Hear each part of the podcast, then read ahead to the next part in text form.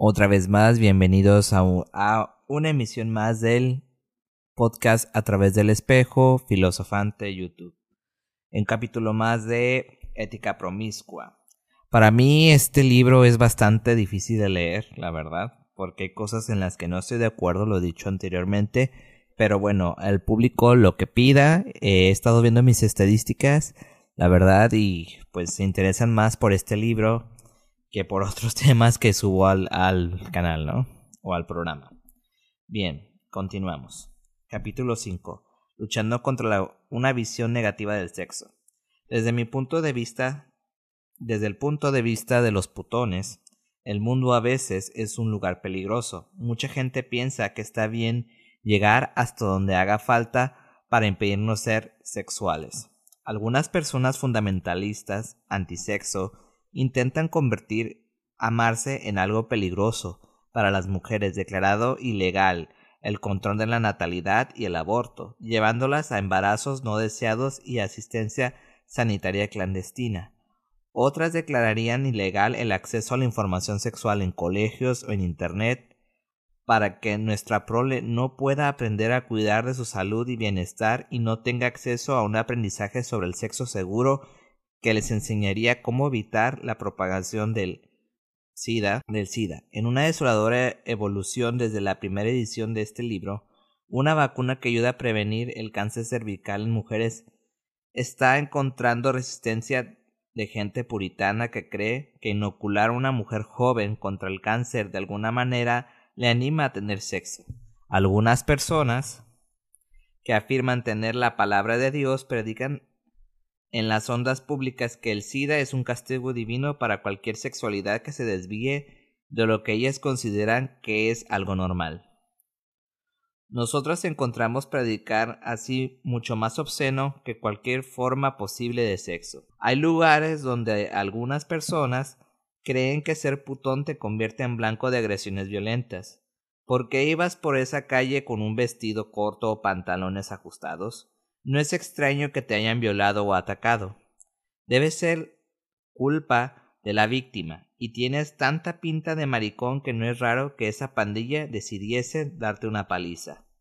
También nos consideran blanco para otras formas de opresión. Tener varias parejas sexuales puede ser visto como una buena razón para quitarte todas tus propiedades, tu prole y tus futuros ingresos en un acuerdo de divorcio leonino. Podrías perder tu trabajo o la promesa de tu ascenso o tu reputación profesional si las personas equivocadas averiguan algo sobre tu vida privada.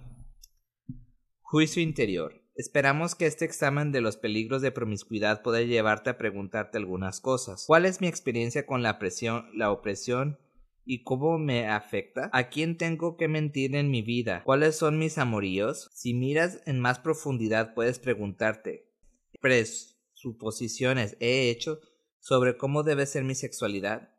Tengo opiniones sobre lo que, la, lo que hace la gente buena y amable que acabo dirigiendo contra mí. Cuando juzgamos interiormente de acuerdo a valores culturales impuestos desde el exterior, cuando las mujeres creen que deben ser pequeñas y tranquilas, cuando las personas homosexuales piensan que su elección sexual es una neurosis cuando creemos que seríamos mejores personas si fuésemos capaces de ser monógamos, eso es una opresión interiorizada. Cuando aplicamos esos juicios injustos a personas semejantes, cuando vemos a nuestras amistades demasiado putones o demasiado libres, eso se le llama hostilidad horizontal. Te sugerimos que vuelvas al capítulo 2 mitos y realidades y hagas un listado para para ver qué creencias aprendiste en esta cultura negativa hacia el sexo puedan estar estorbando en tu camino. O sea que el libro básicamente pues te invita a hacer una introspección sobre los mitos, realidades y demás que hemos venido analizando a través de los programas, ¿vale? La vida en el mundo real es dura. Quienes decidimos llevar nuestras vidas y amores de una manera no convencional, probablemente debemos prepararnos para el hecho de que en muchas partes del mundo no nos van a recibir con los brazos abiertos, aunque por supuesto hay maneras en que puedes protegerte contra alguna de las consecuencias sociales, logísticas y económicas. No podemos garantizar no haber que no va a haber nunca consecuencias. No es fácil ser fácil.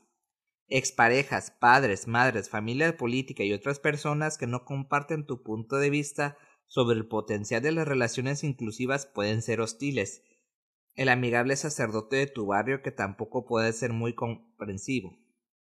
Llevar a tus dos parejas al picnic de la empresa no es una buena, manera de asegurar tu ascenso en la jerarquía corporativa. Te recomendamos que extremes el cuidado de elegir con quién sales del armario.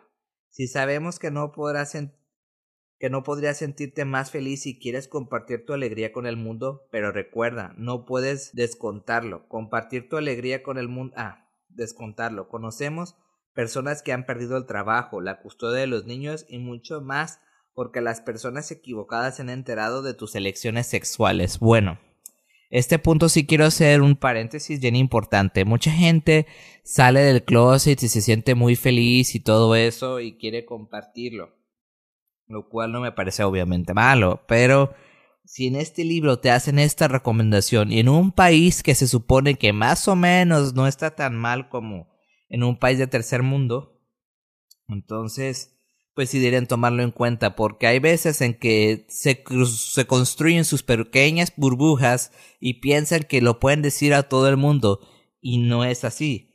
Porque la gente, aún en la actualidad, siglo XXI, como ya lo he dicho en, programas pasados, eh, por ejemplo, en Rusia, ahorita que hablaba de la, de la, eh, de la falta de información, ya está siendo imposible acceder a, información de sobre la sexualidad diversa, vamos a decirlo así, porque con su ley esta de las sexualidades no tradicionales no solo va a afectar a los niños, sino también a los adultos que puedan tener un disfrute. Por poner un ejemplo, ¿no? Entonces, si aquí te está diciendo que tengas cuidado, es que tengas cuidado porque la vida real, como dice aquí, es muy dura, ¿vale? De manera similar, es mejor que te mantengas fuera del trabajo tus acuerdos personales sobre el amor y el sexo. Sobre el amor y el sexo. Nosotras dos hemos perdido trabajos y clientes por ser quienes somos, mientras que algunas ciudades y estados ofrecen algún tipo de protección a las personas que son gays, lesbianas o transgénero. No sabemos de ni de ninguno que garantice los mismos derechos para los putones, a menos que tenga la absoluta certeza de que tu superior o colega de trabajo esté a favor de los putones, no solamente que sea gay o una persona estupenda con un gran arsenal de chistes verdes o algún o alguien que solía acostarse con cualquiera en la universidad, nosotros recomendamos un armario espacioso y bien protegido.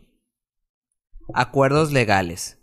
Si tú y tus parejas estáis viviendo en una estructura similar al matrimonio, con expectativas de compartir propiedades, asegurar el bienestar mutuo, en caso de enfermedad o de muerte, criar prole o llevar un negocio a medias, recomendamos firmemente documentación legal oficial para tu estado e, e intenciones. Las terroríficas historias de parejas separadas mientras uno de los miembros está en el hospital, en las que uno se queda sin un céntimo y sin techo, tras una larga relación después de una muerte inesperada del otro, las de personas que han criado a la que era su prole en todos los sentidos menos en las de sangre y que pierden a su criatura huérfana, que se le acaban quedando familiares de otro miembro de la pareja o expareja y tantas otras deben ser suficientes para convencerte, convencerte de que es el momento de convertir todo esto en oficial.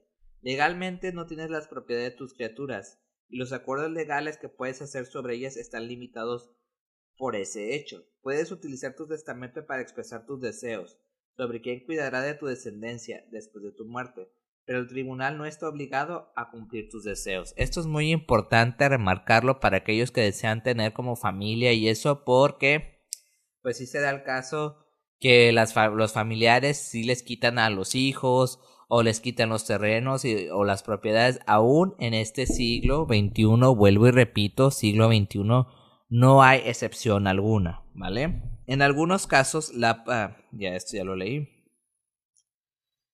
Mm, sí, en algunos casos, la prole de uno de los miembros de la pareja puede ser adoptada por el otro como su prole adoptiva, pero tu prole no es tu propiedad ni puedes entregárselos a cualquier persona que elijas. Los estados que no permiten adoptar a parejas homosexuales también se resisten a la adopción por el segundo miembro de la pareja, lo que significa si eres tercera persona en crear a tu bebé desde, desde su nacimiento tienes menos derecho que cualquier miembro de, de su segundo o tercer decimoquinto matrimonio.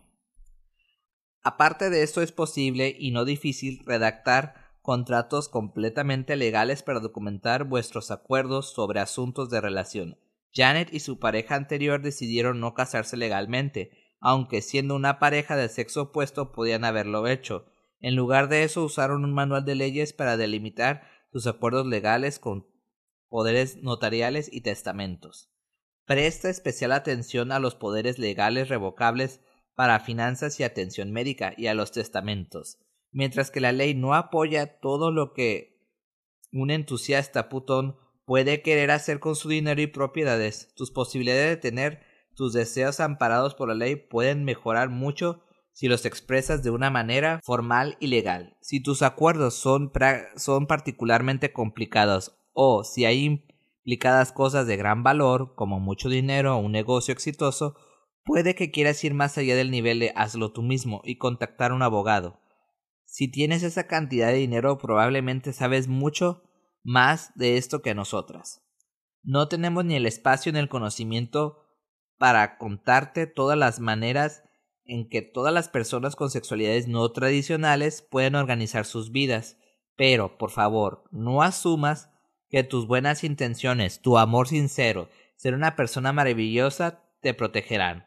Los putones no se pueden permitir ese lujo haz tus tareas y pon la ley de tu lado. Entonces, vaya que este capítulo sí me ha gustado mucho porque habla de la vida tal y cual es. Este, y para los que quieran llevar esa vida, pues sí es recomendable que sigan esos consejos porque de alguna u otra manera les puede evitar muchos problemas. Bueno, este es el fin del capítulo 5. Nos vemos en la próxima. Bye bye.